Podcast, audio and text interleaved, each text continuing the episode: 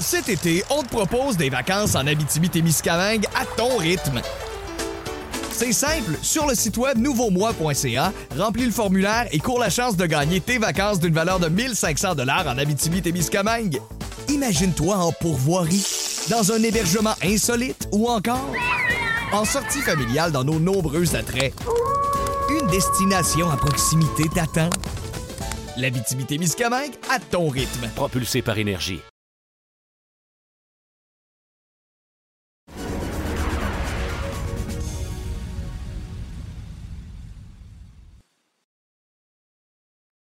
Salut tout le monde, bienvenue à ce troisième épisode de notre, balado Loin de sans foot, édition spéciale, édition Coupe du Monde Qatar 2022. Olivier Brett, toujours en compagnie de Jean Gounel et Sidney Faux. Les gars, comment ça va? Très bien, merci. J'espère que vous êtes prêts parce qu'on se penche sur le groupe B aujourd'hui. On va regarder l'Angleterre et l'Iran. Il y a également les États-Unis et euh, le Pays de Galles dans ce groupe-là. Jean, si tu le permets, on va sauter dans le vif du sujet avec l'Angleterre, une équipe finaliste à l'Euro, quatrième à la Coupe du Monde en 2018. Euh, à quel point, sachant que c'est un éternel sujet de discussion, l'Angleterre. Maintenant, ça n'a pas toujours été un véritable prétendant. On commence à surfer depuis un méchant bout sur la Coupe du Monde de 1966, quoique je pense que les Anglais ont des talents de surf extraordinaires parce qu'ils n'ont pas l'air d'avoir fini de surfer sur 66 non plus. Euh, on les place où dans l'échiquier pour cette Coupe du Monde-là? Comme d'habitude, depuis euh, 25 ans, dans les. euh, totalement dans les favoris, pas loin, mais, euh, mais, mais juste derrière. Juste derrière, c'est-à-dire l'équipe qui tout va bien est capable d'aller au bout, mais avec euh, tellement de points d'interrogation que. euh, On, va se garder une petite gêne, si tu veux, et pas dire euh, ils sont dans le même rang que, que je mettrais le Brésil ou la France, par exemple. Euh, Écoute, c'est une équipe depuis 25 ans. On nous dit, ah, ils sont prêts, that's it, euh, ils vont marcher. euh, bon, ça, c'est évidemment le, le, le, bruit euh, de fond que tu entends venant essentiellement d'Angleterre. Mais tu prends depuis 25 ans la génération Beckham, la génération Owen, la génération Rooney, Lampard, Gerrard. Il y, a- toujours eu tout ce qu'il fallait normalement. Et voilà, le, euh, l'ossature de Manchester United. C'était euh, à chaque fois, il y avait toujours quelque chose qui faisait que cette équipe-là avait, avait les moyens d'aller au bout, d'aller très loin en tout cas.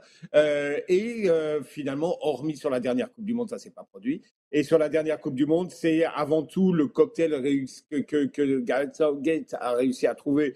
Et finalement, un parcours qui n'a pas été pas été le plus dur, qui ont permis d'aller très très loin. Ça, plus quand même, faut le dire, le talent d'un gars comme Harry Kane, parce que euh, s'il n'avait pas été là, et c'est pour ça que ça va, ça demeure le joueur majeur. S'il n'est pas là, eh ben, euh, cette Angleterre-là peut dominer beaucoup de matchs et s'en marquer, parce que euh, il leur manque quand même un certain nombre d'options. D'ailleurs, euh, Southgate est en train de chercher d'autres possibilités. Il est en train d'appeler un certain nombre de, joueurs euh, justement pour essayer de, débloquer cette situation-là.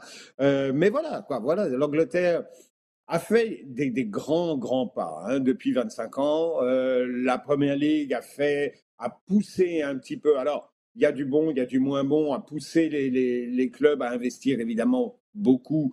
Euh, mais ça veut dire d'un côté aller chercher des joueurs à l'étranger, donc limiter l'éclosion des joueurs, euh, des joueurs locaux. Il y a eu une prise de conscience vis-à-vis de ça, et donc les clubs ont, mis, ont fait quand même des efforts au niveau de, de la de la formation, Alors, pas forcément d'ailleurs les clubs de Première Ligue, les clubs qu'il y a en dessous, euh, et, et créer, cette- si tu veux, cet effet pyramide, donc en formant des joueurs, et euh, que, que les gros clubs étaient capables d'aller d'aller chercher. Mais il y a toujours un questionnement euh, général. euh, Donc, on a un nombre important de très bons joueurs.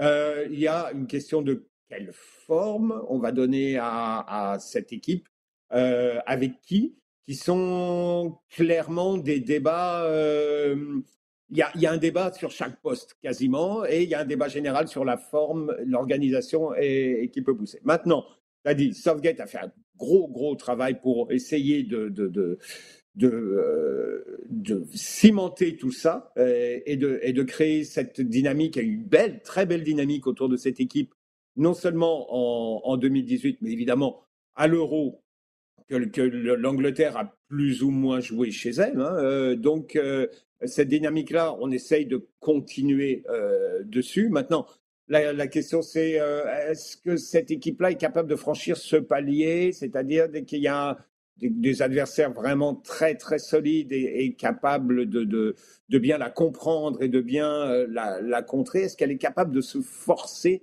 au-delà, disons, d'une certaine aisance? Parce que dans tous ces matchs de qualification, tu vois qu'il y a une aisance dans le jeu, etc. Et que euh, ça déroule assez facilement. Maintenant, lorsqu'on arrive sur des très, très gros matchs de compétition, j'ai encore des points d'interrogation. C'est de Jean souligner ces, euh, ces interrogations sur chaque poste, ça, ça peut avoir du bon euh, parce que tu dis qu'il y a de la compétition, ça peut avoir du moins bon parce qu'il y a du doute euh, aussi. Euh, Garrett Southgate, je pense de manière générale, tout le monde est conscient qu'il fait un excellent travail. Il a quand même été critiqué pour son choix de tireur de penalty à, à l'Euro l'an dernier. Là où je veux en venir, c'est que là aussi, tu peux le voir de deux manières. Tu peux dire que tu as des jeunes joueurs à qui euh, en qui tu as confiance, tu as le courage de leur donner des responsabilités et tu ne vas pas les envoyer en dessous de l'autobus s'ils ne font pas le travail. Ça nous dit quoi sur le groupe de cette année, de la profondeur ou de l'expérience ou du mélange d'expérience et d'inexpérience qu'on y trouve?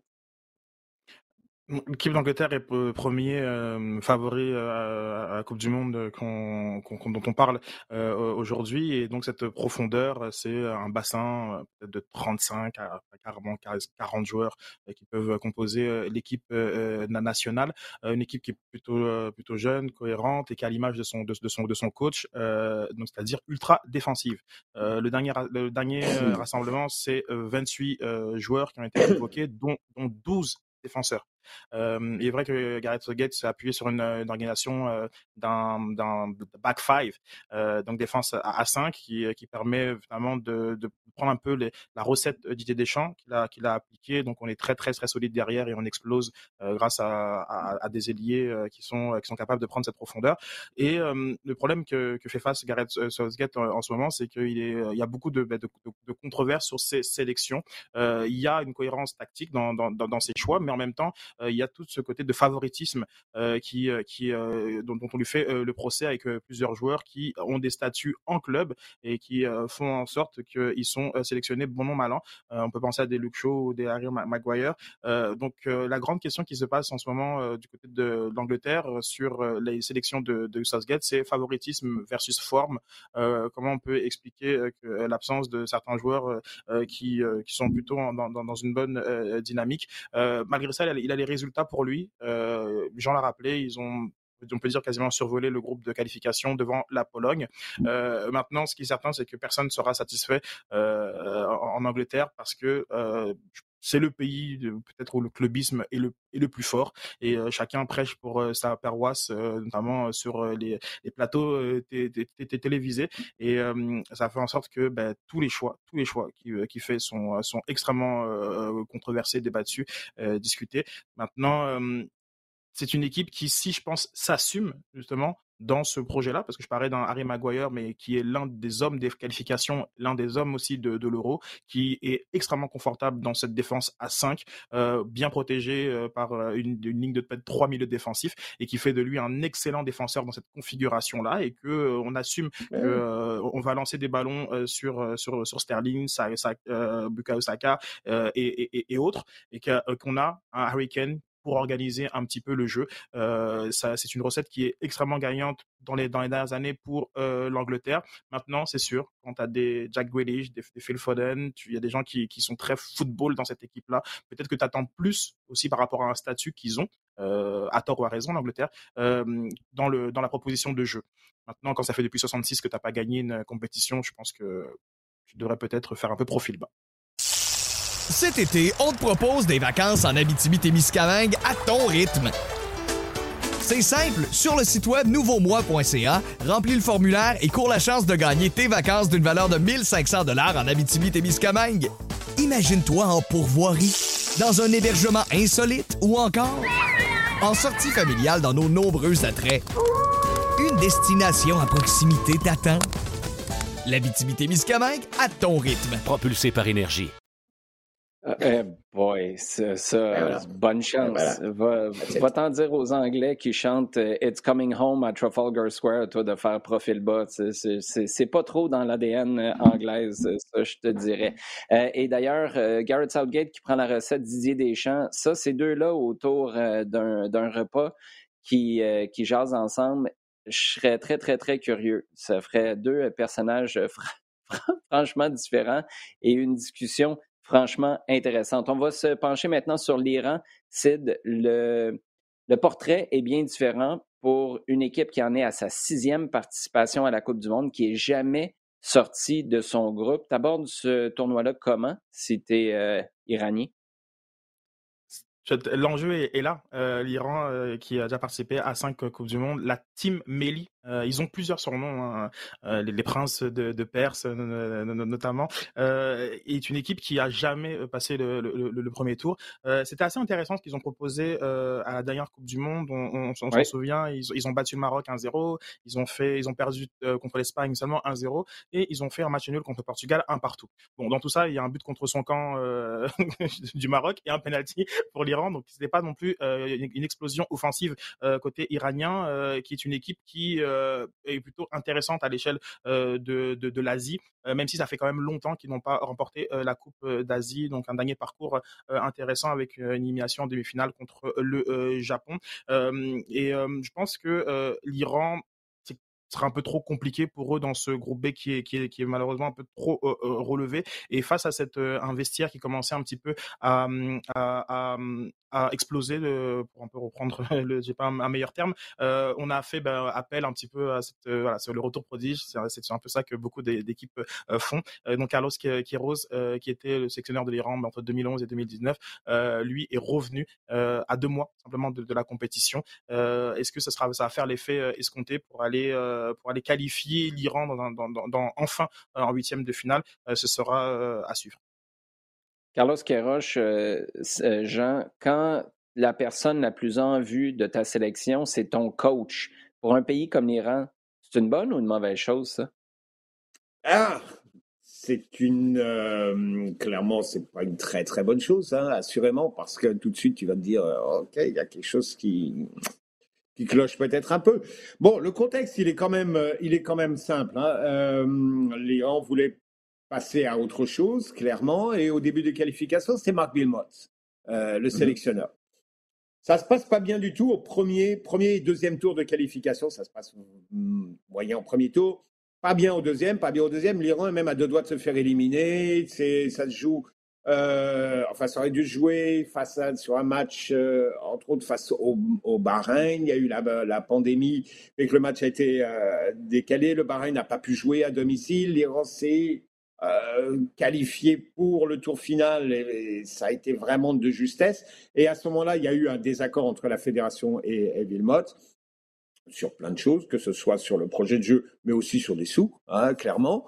Euh, on est on est allé euh, euh avec un, il y a eu un changement de, sélectionneur très vite et assez brutal, qui au moins a eu le mérite de, de, plonger tout le monde dans le tour final d'une nouvelle façon, avec donc l'arrivée de Dragan Skocic, euh, qui lui un, un, un, entraîneur qui était déjà euh, qui était déjà en fonction dans des clubs en, en Iran. C'est pas quelqu'un qui a été bombardé, c'est pas le genre entre guillemets mercenaire qui arrive de l'extérieur et, mmh. qui prend ça pour pour le chèque.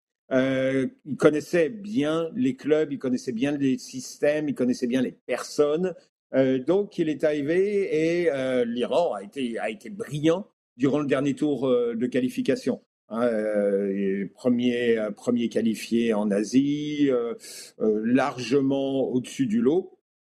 très bien. Simplement, ce qui se passe, c'est qu'il y a eu, il y a eu des conflits de personnalité avec, avec des gros joueurs de la sélection, en particulier l'attaquant Mehdi Taremi, qui est l'attaquant de Porto, qui est l'un des joueurs un des gros joueurs de, de, la, sélection. Euh, C'était d'ailleurs euh, Taremi.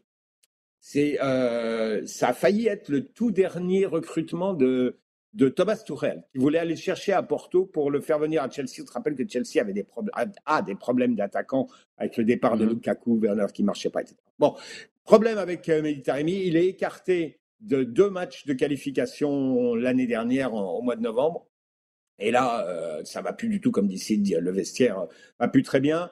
La qualification assurée, mais euh, euh, clairement, on va pas. Donc, on revient avec Keros, qui connaissait parfaitement la sélection. Il l'avait amené en 2014 où ils sont dans le groupe de, l'Argentine et ils tiennent d'ailleurs tête à l'Argentine. Ça, c'était pas très très beau, mais au moins ils tiennent tête à l'Argentine jusqu'à la dernière minute quasiment, parce que Messi marque, euh, je crois, dans, dans, le temps additionnel. Euh, là aussi, parcours intéressant, en tout cas compétitif, on va dire, dans, le, dans leur groupe en 2018. Là encore, avec Kairosh. Euh, ce que Kairosh fait, c'est ce que fait n'importe quel sélectionneur qui a déjà pris les choses en main dans le passé, ça a marché ben, il, garde son, le même groupe. Hein. Il, y a, des individualités, donc on a dit Taremi, euh, euh, Sharon Barsh, euh, Bayravand, euh, euh, il y a euh, Asmoun, il y a, vraiment un noyau de joueurs installés et sur lesquels il peut compter. Qui fait que l'Iran va probablement arriver à la Coupe du Monde avec une des équipes les plus vieilles de, du tournoi. Donc il y a un, clairement un savoir-faire. Il y a euh, clairement une complicité, en tout cas une, aisance. Alors, il ne faudra pas s'attendre à ce que l'Iran, parce qu'ils en sont capables, hein, ils sont capables de bien de, de jouer. C'est une équipe très très technique. Mais il ne faut pas s'attendre à ça du tout, surtout dans ce groupe-là où on va chercher, et parce que c'est un peu le profil de Kairoche, on va chercher à verrouiller, ne pas concéder, essayer de jouer sur une ou deux occasions qu'on va pouvoir se créer comme ça parce qu'on a des, joueurs capables de faire cette décision-là, mais euh, ça va être extrêmement euh, carré. Là encore, je dis, dans ce groupe-là, de toute façon, tu peux pas, tu vas pas pouvoir t'en sortir si tu cherches à jouer euh, champagne. Hein, pas du tout. Là, tu, tu, tu, essayes de limiter la casse contre l'Angleterre, tu essaies de faire un coup face à des équipes comme les États-Unis, le Pays de Galles, qui sur le papier peut-être sont peut-être un peu meilleurs, mais euh, disons qu'il y, a de la marge, en tout cas. Donc voilà. Maintenant, tu te dis qu'avec ce, groupe-là et avec Caroche, eh ben, c'est vraiment le truc de la dernière chance. C'est que euh, ensuite, il va vraiment falloir passer à autre chose. Alors, Caroche, il elle a été rappelé aussi parce que la fédération a changé de, de président au mois de au mois d'août, donc euh, quelques quelques jours avant sa nomination, euh, il était prévu, mais là ça, ça a un petit peu accéléré les choses, euh, et qui lui-même s'est engagé à vraiment faire un, mettre les moyens pour un renouvellement de la sélection parce que, comme disait Sid, et ça, ça m'a vraiment surpris quand j'ai un petit peu commencé à regarder. C'est vrai que, que les, les trois Coupes d'Asie sont de 68, 72 et 76.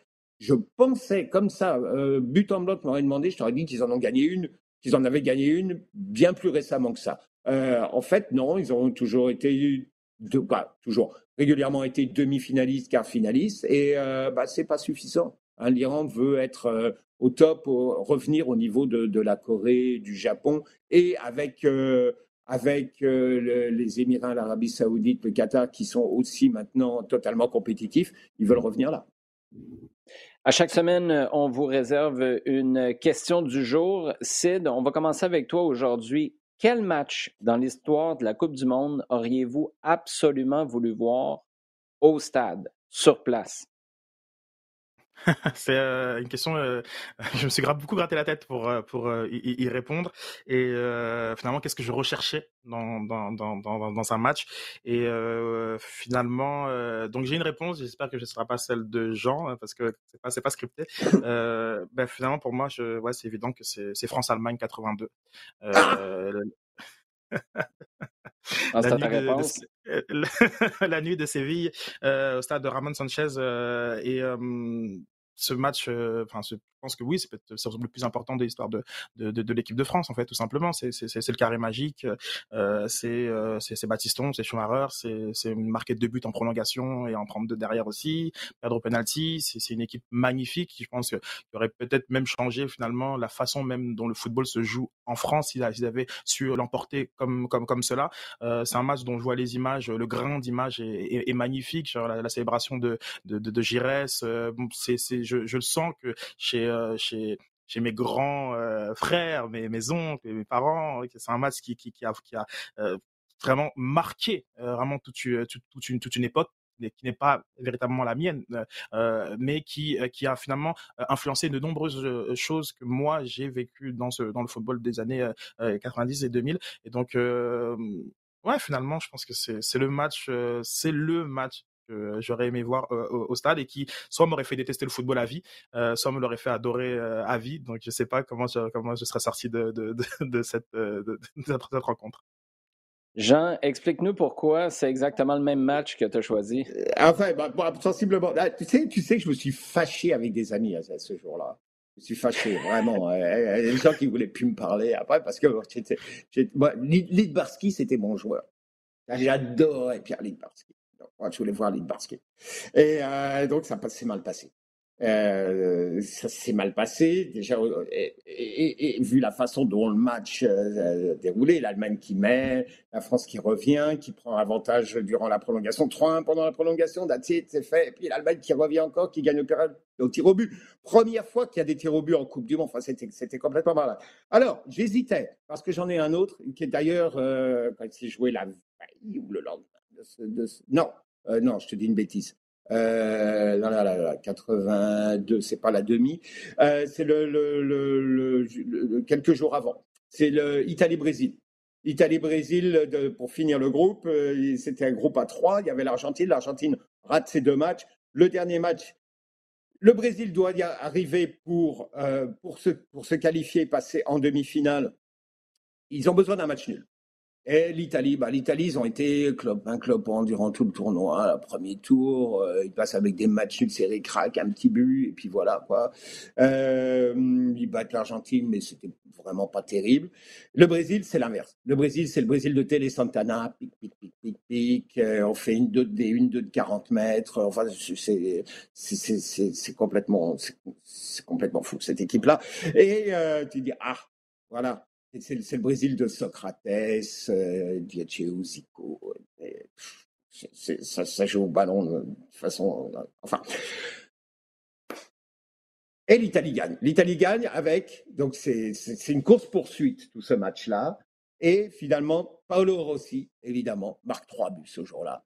Et le dernier, celui qui qualifie l'Italie dans les dernières minutes, enfin une dizaine de minutes de la fin, si je me souviens bien.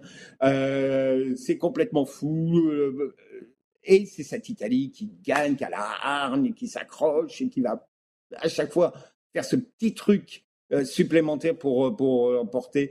Alors, c'est une Coupe du Monde qui était en Espagne. Beaucoup la majorité des gens étaient plutôt pour le Brésil, parce que c'est le Brésil et parce que je te dis, au niveau du jeu, il présentait quelque chose de fou. Mais d'une certaine façon, il y a cette appréciation de ce que l'Italie avait réussi à faire ce jour-là, qui, euh, était passé, qui a perduré. Oui, le Brésil va, rester euh, un peu comme ça, une sorte de loser magnifique, hein, mais c'est l'Italie qui va passer, c'est l'Italie qui va passer, qui va battre la, Pologne en, demi.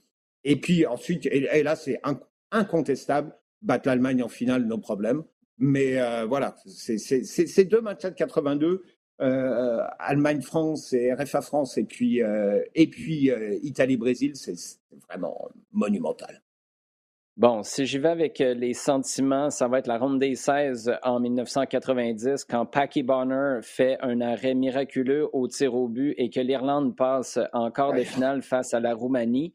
ça, c'est le c'est 100% intéressé, parce qu'évidemment, euh, c'était l'Irlande. Après, juste une, euh, une décision de puriste. 1er juillet 2006 à Francfort, c'est la France qui affronte le Brésil, sachant ce qui est venu après et surtout sachant, puis c'est la beauté hein, des Coupes du Monde, on s'apprête à vivre ça de manière bien différente, euh, évidemment, quand on, quand on est les deux mains et les deux pieds dans une Coupe du Monde, comme ce sera le cas à RDS. Mais je me souviens, j'étais euh, à un party chez un ami, Mathieu Despatie, pour ne pas le nommer, à, euh, à Saint-Bruno et, euh, et à Belleuil, pardon. Et c'est comme si le match a commencé, puis là, tout d'un coup, le mot courait parce que c'était une gang où plusieurs invités étaient des, des, joueurs de ballon. Là, le mot commence à se passer. Zidane est en train d'exploser le match. Puis, je ne veux pas dire qu'il y avait un désintérêt, mais il y avait un oh, on pourra le regarder plus tard, ce ne sera pas si grave que ça. Puis là, il y a eu une prise de conscience collective. Tout le monde était qui était dehors s'est ramassé en bas au sous-sol parce qu'on savait il faut que tu vois ça live. Tu es en train de voir une performance d'une vie, sachant que ça allait être la fin. Ça, on le savait, mais que ça allait se finir comme ça, en plus, si sachant ce qui est arrivé en finale, on avait pu savoir, tu avais pu me, plonger dans ce stade-là à Francfort, je pense que ça aurait permis d'apprécier. Tu sais, imaginez, être le seul dans le stade qui sait ce qui s'en vient après, à quel point tu apprécierais de voir Zidane marcher sur le Brésil. Moi, c'est euh, le match qui m'est venu euh, en tête. On va y aller avec euh, notre dernier segment qui est comme à chaque semaine. C'était mon deuxième match, mais j'avais envie de te, de te scooper, Jean, donc, au Commerce Bank de, de, de, de Francfort. voilà. Et un petit Cameroun-Angleterre en 90 en quart de finale. Mais je veux pleurer. Je choisis que des, que des défaites. bon, ben, tu vois, hein, c'est la défaite ce qu'il y a de plus fort. C'est ce qu'il y a de plus fort. exactement. Euh, bon, sélection canadienne, on essaye, euh, on espère pas trop brailler euh, au mois de novembre. on en parlait dans notre loin de sans foot habituel plus tôt cette semaine. Il y a eu des commentaires de John Herdman qui ont été fort intéressants, tant dans le contenu que dans la forme, parce que ça a été un long entretien en direct de Bratislava avec euh, les médias, j'allais dire canadiens, pas que canadiens, mais principalement canadiens. Qu'est-ce que vous retenez des propos de John Herdman vendredi dernier? Sid, on va commencer avec toi. Énorme conférence de presse de la part du sélectionneur. Euh, tous les sujets ont été euh, brassés objectif, euh, état, état de forme, euh, ambiance, euh, binationalité, j'en passe. C'est c'était une, une, très riche conférence de presse, même un peu état général du football canadien. vais aller dans, dans, dans, ma cour avec la section de, de, de cinq joueurs du CF Montréal et les commentaires fort élogieux de John Herman au sujet de, de, de Waterman, qui vraiment reconnaît tout le progrès qu'il a, qu'il a, qu'il a effectué euh, son niveau de jeu qui est euh, similaire à celui d'un Johnston et euh, d'un Miller et, qui indique que dans son choix, cette chimie qu'il y a dans, en club est un facteur. On sait que c'est compliqué les, sélections, c'est un foot qui va très vite, on n'a pas beaucoup d'éléments sur lesquels s'appuyer. et souvent, les, équipes qui ont, qui ont réussi, c'est celles qui ont des noyaux de, de clubs. Et j'ai trouvé ça très intéressant de, que à la fois dans, dans sa présentation élogieuse de John Herman, euh, de, de, Waterman avec sa qualité de passe euh, qui, et sa lecture du jeu et, autres, qu'on amène cet élément-là euh, d'un club qui a de nombreux éléments en défense, puisqu'on peut aussi ajouter un, Samuel Piet, mmh et qui pourrait, je pense, influencer les choix de, de, de John Herman pour avoir peut-être de la stabilité et des éléments déjà, un coup d'avance tactiquement. Cet été, on te propose des vacances en Abitibi-Témiscamingue à ton rythme. C'est simple, sur le site web nouveaumois.ca, remplis le formulaire et cours la chance de gagner tes vacances d'une valeur de 1500 dollars en Abitibi-Témiscamingue. Imagine-toi en pourvoirie, dans un hébergement insolite ou encore en sortie familiale dans nos nombreux attraits. Une destination à proximité t'attend. L'Abitibi-Témiscamingue à ton rythme. Propulsé par énergie. Et ironiquement, euh, c'est euh, une défense à Montréal qui encaisse beaucoup. C'est tellement spécial analyser cette défense-là du CF Montréal, qui est presque toujours bonne, mais qui systématiquement encaisse en fait presque systématiquement, mais euh, je suis 100% d'accord avec toi, la chimie. Et Amy Walsh nous en parlait, je, je, lui ai parlé pendant notre rencontre de la Liga espagnole le week-end dernier. Amy disait la chimie peut aller dans les deux sens. Tu peux y aller avec les gars qui se connaissent déjà en club, et ça, ça peut être un facteur énorme, ou tu peux y aller avec la chimie qui existait déjà, avec les Daniel Henry, par exemple.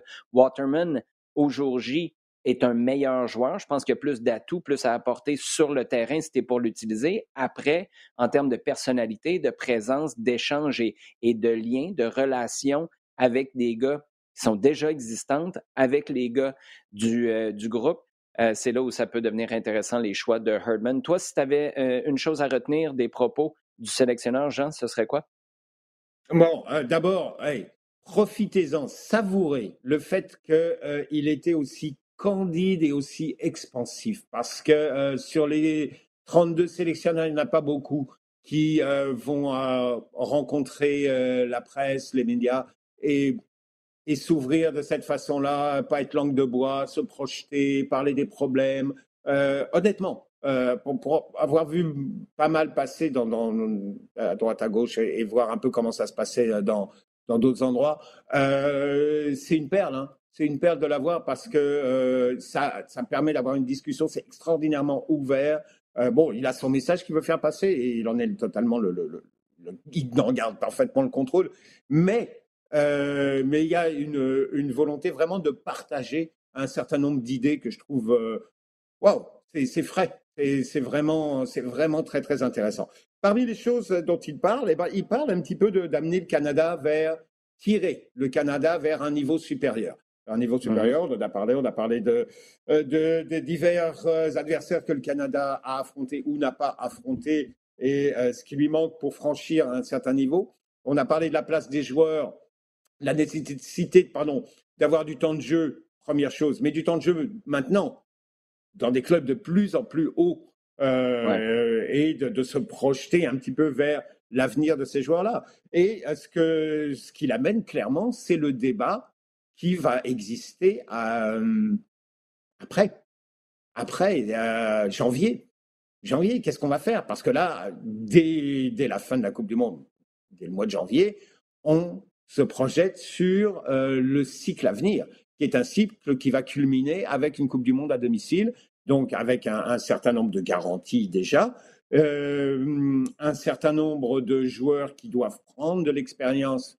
Alors, on a toujours parlé un petit peu de prendre cette expérience sur ce premier cycle-là de, 2018-2022, euh, qui va au-delà des attentes, mais euh, il faut que ça continue. Il faut que ça continue. Et ça, on, est un peu, je pense qu'il y a un petit peu cette, euh, ce questionnement, je ne veux pas dire cette inquiétude, mais comment on va enchaîner après? Comment on va enchaîner mmh après? Avec quels joueurs Dans quel, euh, À quel niveau ils seront? Dans quel état ils seront? Parce qu'on on, on, a besoin de, de, de, d'une pérenniser euh, cette qualification et cette présence à la Coupe du Monde. Ça se fait avec aussi un renouvellement des joueurs. Euh, est-ce que est-ce que ça vient? Est-ce qu'on a des joueurs qui vont être prêts? Et, je te dis, c'est déjà euh, pas demain. Demain, c'est la Coupe du Monde, mais après-demain. Après-demain, on mmh rentre dans ce nouveau cycle avec des nouveaux joueurs. Donc, des joueurs qui vont partir. Il y a des cartes de l'équipe qu'on va quand même commencer à, à voir s'éloigner. Euh, que ce soit euh, Henry, que ce soit Hutchinson, mais bon, il y, en a, plusieurs autres. Il y en a même un certain nombre. Donc, euh, moi, je pense que c'est cette interrogation qui est sous-jacente. Alors oui, il y a l'urgence et la présence de cette Coupe du Monde-là maintenant qui fait que c'est le, gros point. Mais, et, ce serait, ce serait embêtant que ce ne soit pas présent dans, son, dans sa pensée, d'ailleurs, hein, parce que ça veut dire qu'il s'inscrit sur le long terme aussi. Euh, et qu'il a déjà cette réflexion-là. Donc, c'est ce point-là sous-jacent que j'ai bien aimé de la part de Herdman. Ça, et puis je te dis, ce côté euh, ouvert et candide qu'il nous a offert. C'est un côté, un côté ouvert, et là, c'est pas une critique, mais c'est un côté ouvert et candide pour un sélectionneur qui voulait complètement changer le narratif des dernières années. Parce que j'ai senti un changement d'horizon total. Et je le répète, c'est pas une critique. Mais tu parles de l'urgence pour moi, on est passé de l'urgence de se qualifier pour le Qatar, un truc qui, pour moi, était, euh, était pas ultra réaliste il y, a, trois ans. En fait, je te dirais même qu'il y a un an et demi, euh, deux ans, un an et demi, c'était pas ultra réaliste encore à ce moment-là. Il y a eu cette urgence-là. Et là, tout d'un coup, on est en train de repousser l'horizon. Il y a des moments où Herdman a dit ça va nous prendre deux cycles. D'autres moments, il a dit ça, ça peut nous prendre jusqu'à 20 ans pour close the gap, pour euh, rétrécir l'écart entre nous et les grandes nations. Et moi, c'est là, le, là le nœud du truc. Parce que quand tu entends John Herdman dire les équipes européennes, parce qu'on lui a demandé, vous jouez contre le Qatar, vous jouez contre l'Uruguay, une équipe européenne, ça vous aurait pas tenté? Il a dit, tu peux même pas les avoir pour t'asseoir à table avec eux, les équipes européennes. On n'est pas rendu là dans leur liste de souhaits. Ça, c'est quand même une grosse prise de conscience. Quand tu l'entends parler du fait que c'est pas mission impossible, mais presque, sachant qu'il y a seulement trois ou quatre équipes sur les six, sept dernières Coupes du Monde qui ont seulement trois joueurs qui jouent dans des clubs, ou des ligues de tiers 1, comme Herdman aime les appeler, qui sont sortis de leur groupe, ben ça recadre un petit peu les attentes. Et vous savez quoi, moi, j'ai pas senti ça comme un discours défaitiste, mais alors là, pas du tout. Mais j'ai senti que tu étais en train de préparer 2026, pas mal plus que tu es en train de préparer euh, les mmh, attentes mmh, mmh. pour 2022. Et ce que je vois, tu sais, je dis souvent à la blague que John Herdman, j'ai l'impression qu'il est toujours en train d'envoyer une fusée dans l'espace. Quand Herdman dit ce qui nous a qualifiés pour la CONCACAF et pas ce qui va nous permettre de briller sur la plus haute scène, la scène internationale comme la Coupe du Monde, dans des matchs amicaux de prestige, entre guillemets, qui ne seront pas des matchs intra-CONCACAF. Ça ne se fait pas en six mois, ça se fait en six ans. John Herdman sait de quoi il parle. Il fait exprès d'aller au-delà de la prochaine Coupe du Monde pour montrer aux gens à quel point il y a du travail qui va là-dedans. Et pour revenir à l'analogie d'une fusée qui part dans l'espace, c'est l'urgence puis toute la, puissance que ça te prend pour sortir de l'atmosphère. Et après, c'est de la patience. Ça ne veut pas dire que le travail arrête, mm-hmm. ça ne veut pas dire que tu arrêtes d'avancer, mais c'est comme si la vitesse devient différente, l'horizon devient plus long et le travail que tu as fait de manière beaucoup plus urgente au départ est ce qui continue de te propulser. Mais ça, ça prend plus de temps. Tu n'auras pas à chaque année une progression comme tu as eu au cours de la dernière année chez les Canadiens. Je pense que c'est ça que Herdman est en train de, mettre de l'avant. Du moins, c'est ce que j'ai retenu de ses, ses propos de vendredi. Sid, tu voulais conclure avec quelque chose? Effectivement, sur ce fameux temps dont, tu parles, ben, ce cycle-là, il faut, euh, il faut mentionner qu'il y a deux échéances extrêmement importantes. C'est la Gold Cup 2023 et 2025. Et pour la mmh première fois, le Canada, euh, enfin, pour la première fois dans l'histoire récente, le Canada va rentrer dans ces compétitions avec l'ambition de la remporter et l'attente qu'elle la remporte. Et le temps, ben, peut-être qu'il n'en aura pas parce qu'à dès l'été prochain, en cas d'échec, il va avoir de nombreuses discussions en cas d'échec. En cas de victoire, il y aura encore de nombreuses attentes qui vont être repoussées. Il faudra quasiment tout remettre en jeu pour 2025 à un an de, cette Coupe du Monde. Donc, c'est ce qui est, ceci qui est très particulier parce qu'on va aborder ces deux compétitions-là entre temps. On parle beaucoup de 2026, mais 2023 et 2025 peuvent laisser des traces euh, très fortes euh, dans, dans l'équipe. Oui, et je pense que cette, euh, ça s'adresse à tout le monde. Je pense que ça s'adressait en partie à ses patrons, certainement en partie aux médias, à son groupe aussi, parce que les Alistair Johnston, Kamal mm-hmm. Miller, par exemple, de qui euh, Herdman avait dit lors de la qualification, si je me souviens bien, ou après le dernier match de l'octogonal, il avait dit, oh, c'est des gars qui sont très, très bons, qui nous rendent de fiers services. Bon, ils sont en, je paraphrase, là, ils sont en MLS en ce moment. Éventuellement, ces genres de gars-là, il faudrait qu'ils fassent le saut en Europe il est aussi en train d'envoyer ce message-là. Faites le saut. Si vous êtes capable de vous établir en MLS, faites le saut du côté de l'Europe, établissez-vous là et vous serez ailleurs rendu aux deux prochaines Gold Cup, rendu à la prochaine Coupe du Monde. C'était comme un, nouveau, tu les sens, là, ces mots-clés. Close the gap, c'est la, la première chose. Tier one, j'ai entendu le concept de Tier 1 plus souvent en une mm-hmm. demi-heure, 40 minutes vendredi que je l'ai entendu depuis un an, un an et demi. C'est parce qu'il est en train de dire là, il faut que ça devienne ton objectif. Il faut pas que ça devienne juste un bonus d'avoir Jonathan David à Lille, Alfonso Davies du côté du Bayern. Il faut qu'on place plus de gars. Et vous, tu sais quoi? Il, il, envoie probablement un message aux agents aussi. Essayez de placer vos joueurs au plus haut niveau possible. Vous me direz que c'est l'évidence, mais la bonne nouvelle, c'est qu'on est rendu à ce stade-là avec euh, le Canada. Aviez-vous quelque chose à, ajouter, les gars? Non, non, mais je, je, te suis entièrement dans ce que tu dis. Et tu as des exemples, tu as suffisamment d'exemples, comme tu dis, quand tu vois qu'un joueur comme Ostakio est capable de justement de franchir ce pas supplémentaire, d'être un joueur reconnu, valable, un joueur essentiel de la sélection, reconnu et régulier au Portugal, mais qui franchit le pas pour aller à Porto et être titulaire maintenant à Porto. Voilà. Voilà. Ton exemple, il est là. Sid, Jean, on se donne rendez-vous la semaine prochaine pour euh, parler de soccer, de football, puis peut-être de golf un peu aussi, parce qu'on va parler euh, des Pays de Galles avec euh, du Pays de Galles d'un certain Garrett Bale. On va parler des États-Unis avec un Greg Halter qui a de la job à faire dans ce groupe B avec l'Angleterre et l'Iran. Merci les gars, toujours un plaisir. Merci.